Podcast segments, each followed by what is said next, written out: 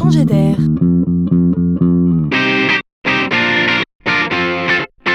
C'est la chronique de Laurent Collen. Les mains en l'air, vous êtes cernés lisait-on dans les Lucky Luke de notre enfance? Cela vous rappelle-t-il des souvenirs? Eh bien, vous savez quoi? Si aujourd'hui on devait lever les bras dès que nous sommes cernés, on passerait notre vie les bras en l'air. C'est de géolocalisation dont je veux vous parler. Le sujet n'est pas nouveau, car il est apparu avec le téléphone mobile. Déjà à l'époque, on savait vous localiser via les bornes téléphoniques, puis via le GPS, très vite intégré sur tous les modèles de téléphone. Mais aujourd'hui, avec les smartphones, c'est le grand boom tout le monde peut savoir potentiellement où vous êtes. Le constructeur du téléphone, comme Apple ou Samsung, l'opérateur téléphonique, comme Orange ou SFR, et les moteurs de recherche Internet, comme Google ou Yahoo. Cela en fait du monde, et ce n'est pas tout. Regardez vos applis.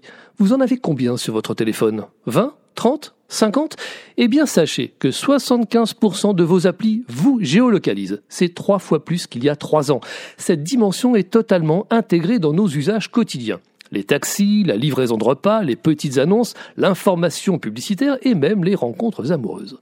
Certains parlent d'intrusion, de traque. Ce n'est pas faux. Alors soyons informés et pesons chacun de nous le pour et le contre. Pas un pas aujourd'hui sans l'atout géolocalisation qui, il faut le reconnaître, simplifie nos vies.